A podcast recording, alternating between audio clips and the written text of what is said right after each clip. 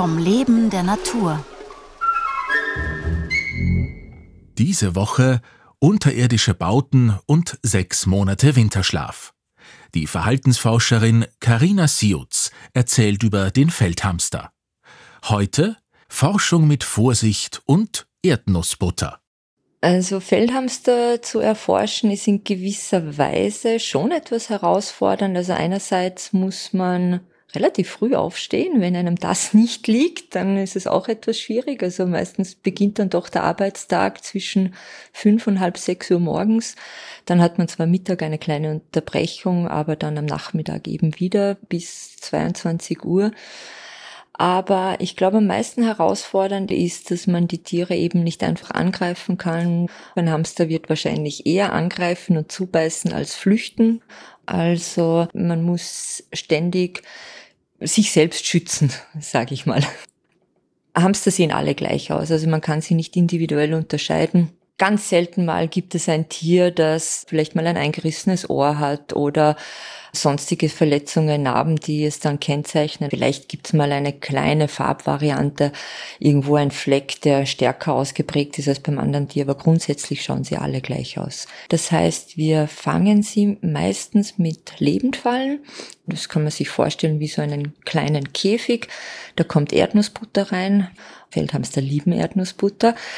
Und wenn dann das Tier gefangen ist, muss ich es ja dann irgendwie markieren. Und wenn ich es nicht angreifen kann, dann ist es etwas schwer. Deswegen verwenden wir hier für so genannte Fangsäcke, also das kann man sich vorstellen im Grunde wie eine Spritztüte, also einfach ein spitz zulaufender Sack, der wird über die Falle gestülpt, in den rennt dann das Tier rein.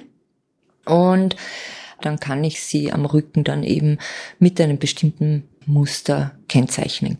Dieser ganze Prozess dauert circa fünf Minuten und danach kommt das Tier wieder zurück zu seinem Bau. Da wird freigelassen, hat dann auch sofort die Orientierung, weiß, wo es ist, geht wieder in seinen Bau rein. Aber jede Aktivität, das Fangen von uns, das braucht natürlich auch eine behördliche Genehmigung. Also ich darf nicht einfach rausgehen und Feldhamster fangen, auch wenn sie in meinem Garten sind und ich sie vielleicht als störend empfinde. Also das ist strengstens verboten. Die Tiere sind geschützt. Und natürlich auch können wir nicht einfach so jetzt Tiere von draußen fangen und dann zum Beispiel in Käfigen halten. Also auch das ist nicht einfach so erlaubt. Also wenn wir die Tiere beobachten, können wir dann natürlich auch Interaktionen zwischen den einzelnen Tieren beobachten. Also hier weiß man, Hamster sind Einzelgänger. Also jeder Hamster hat für sich seinen eigenen Bau, den er auch nicht teilt mit Ausnahme dann natürlich, wenn die Weibchen ihre Jungtiere haben, also unmittelbar die ersten paar Wochen nach der Geburt. Und sie sind auch aggressiv. Also Männchen kämpfen sehr häufig während der Paarungszeit untereinander, um den Zugang dann zu einem fortpflanzungsbereiten Weibchen zu bekommen.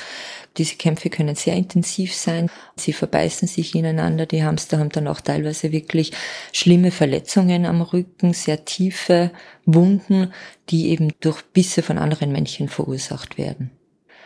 Und wie gesagt, sie greifen eher an, als sie flüchten. Und manchmal hatte man schon den Eindruck, dass sie sich selbst etwas überschätzen.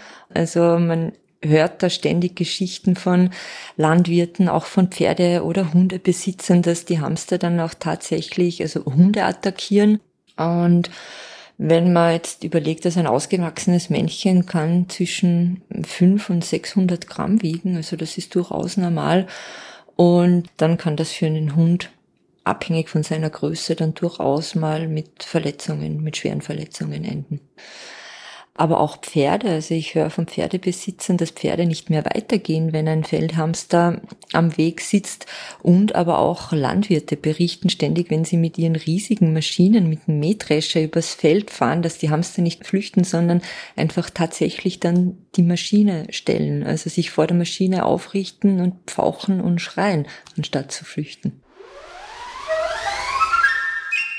Morgen um 5 vor 9 Fett oder Vorrat? Die besten Strategien zum Überwintern.